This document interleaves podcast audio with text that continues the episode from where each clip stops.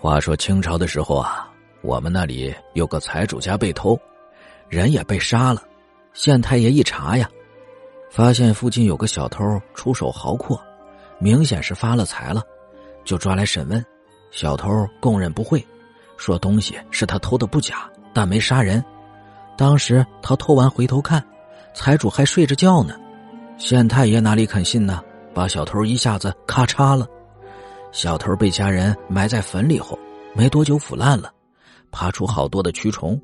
这些虫子也怪呀，爬出来就聚在一起，隐隐的显出一个人形。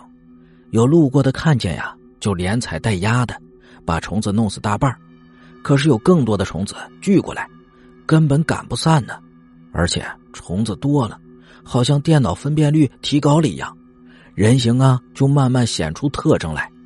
大家一看。这不是财主家的管家刘二吗？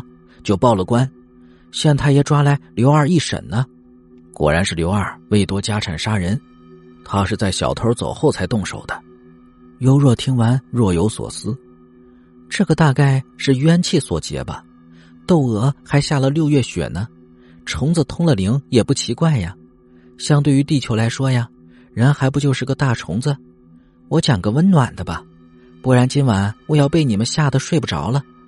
说着，帮东子把火堆移到自己的这一堆里。有个在外地的打工仔，接到长途电话说父亲得了重病，临终想要见他最后一面，就匆匆忙忙的往家里赶了。他们家住在一个山村里，要走一大段山路，这一走就是天黑了。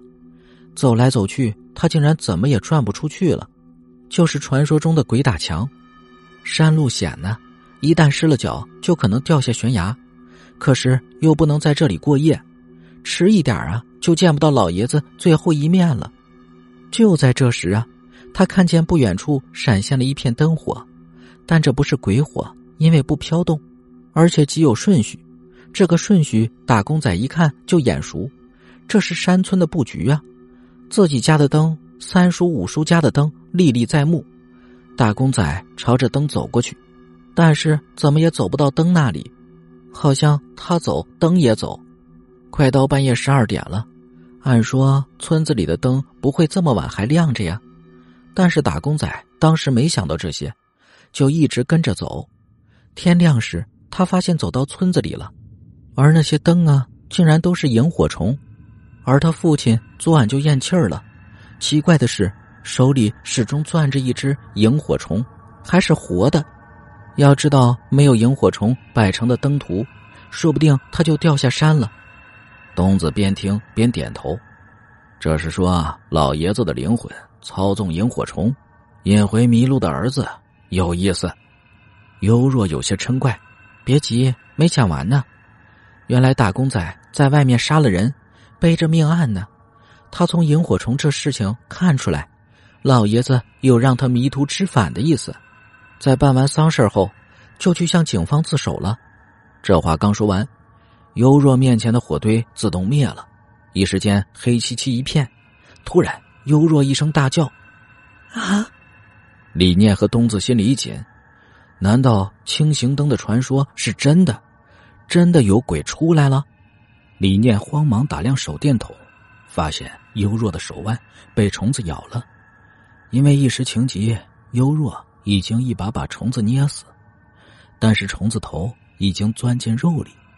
李念一看虫子的残尸，说：“只是普通的草原革皮，也就是草耙子，没事儿，只要回去动个手术就可以了。”尤若想起刚才的故事，有点惊慌：“虫子会不会真的钻进我的大脑啊？”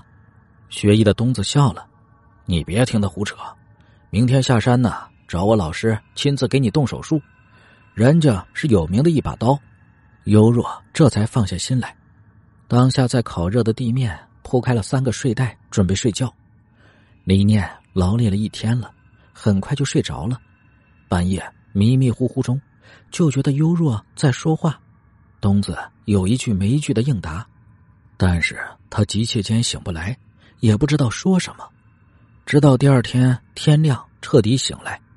东子才阴着脸告诉他，尤若身体难受，整晚说胡话，而且发了烧。李念吓了一跳，急忙去看优若，却发现他一点事儿没有，不但精神百倍，而且安排起早餐来。李念问他昨晚的事儿，优若一脸纳闷发烧，说胡话，没有的事儿啊！你看我这不是好好的吗？”李念这才放了心。吃早餐的时候，李念发现优若很喜欢喝番茄汁饮料，别的食物几乎不动。东子一脸纳闷说：“你以前最怕番茄的呀，现在改姓了。”没想到优若脸一扬说：“不知怎么的，我今天很喜欢喝红色的东西。”李念想起自己昨晚讲的故事，难道说那个钻进身体里的草耙子？还真影响了优若的思维，他看了看优若的伤口，只是鼓起一个红包，这才放了心。